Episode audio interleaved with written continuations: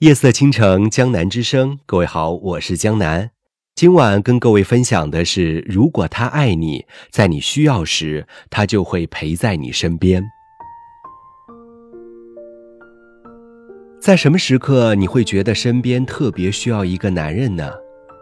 大学开学，提着行李箱回学校，重的提不动，却没人帮一把的时候，这是果冻小姐的答案。那时候她不是单身。男友在另一个城市读研。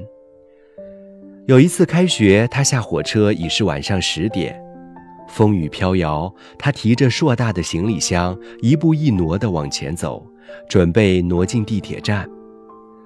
一个青年小伙走过来，非常友善地说：“我帮你吧。”然后面带微笑接过他的箱子，健步如飞地前行，然后变成快跑，然后。变成一个小黑点，剩下了风中凌乱的他，箱子就这么没了。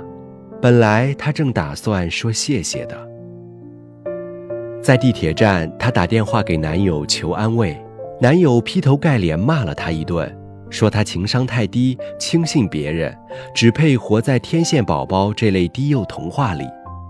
他一路哭着回了学校。大四的时候，他坐火车回家，硬坐二十多个小时，半夜他都不敢睡，怕东西丢。但是他太困了，迷迷糊糊打了个盹，觉得有点不对劲，睁开眼，一个头发很长、流浪汉模样的男人正在翻他抱在手里的包，他吓坏了。这时候刚好火车到站，流浪汉迅速下车了。果冻小姐惊魂未定，打电话给男友。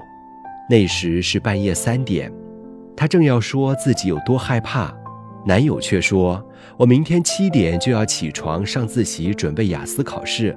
你这个时候给我打电话，是不是太自私了点？”然后男友雅思考得不错，出了国，把果冻小姐甩了。直到她遇到第二个男友之后。才发现，原来爱还可以有其他的形态。那时候，果冻小姐已经在深圳上班了，现男友在广州，理工男，说话特粗鲁，不修边幅，经常三天不洗脸，像个野蛮人。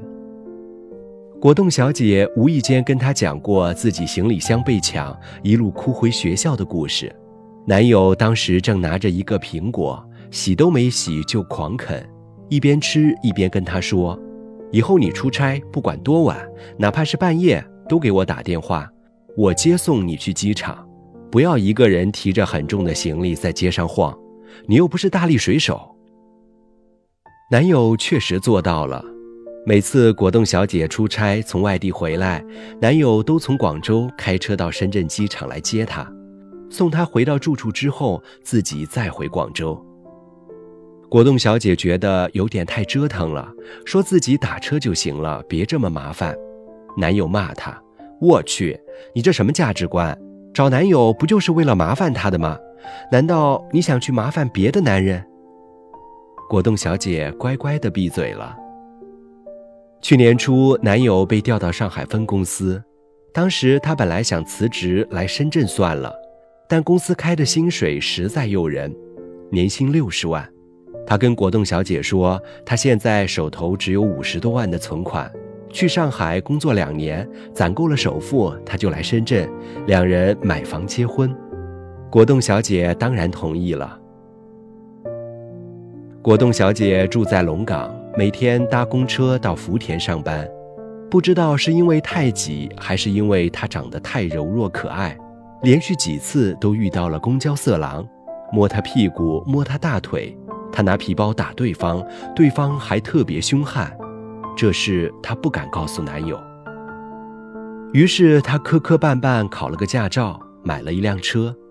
开车第一天，她特别小心，因为加班到十一点，天色已经很黑了，一路无事。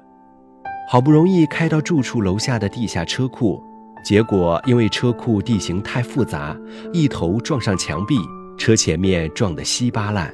他的头给磕了，晕了几分钟才醒。这一次他吓坏了，大半夜的车库一个人都没有，她也不知道该找谁来帮忙。情急之下打电话给男友时，声音都哆嗦了。平常特别粗鲁的男友说话却特别温柔，让她不要着急。然后男友打电话叫自己在深圳的哥们住在果冻小姐家附近的，赶紧送果冻小姐去医院检查，还好没有大碍。那一夜男友都没睡，在电话那头关注果冻小姐的进展，直到果冻小姐睡着。第二天上午，男友就从上海回到了深圳，搭的是最早的一班飞机，胡子拉碴的，头发乱蓬蓬的，连行李都没带。男友说：“算了，我还是辞职来深圳找工作吧。去他的六十万年薪，万一你要是出了什么事，我还买个毛的房子，结个毛的婚呢。”很多女孩子总是问：怎么样才能够知道一个男人是否爱我呢？